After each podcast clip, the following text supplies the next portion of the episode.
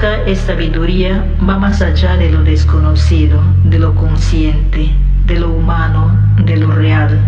Con la pócima en mis manos, con mi mirada al cielo, los invito a entrar a este fantástico y místico viaje de visiones, sentimientos, colores y sensaciones.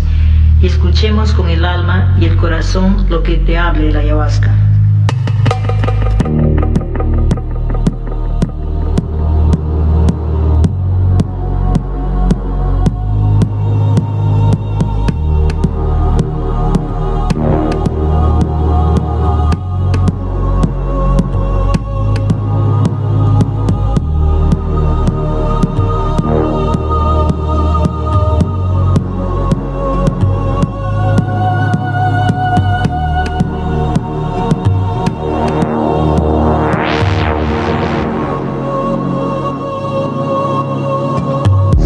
tejido comunitario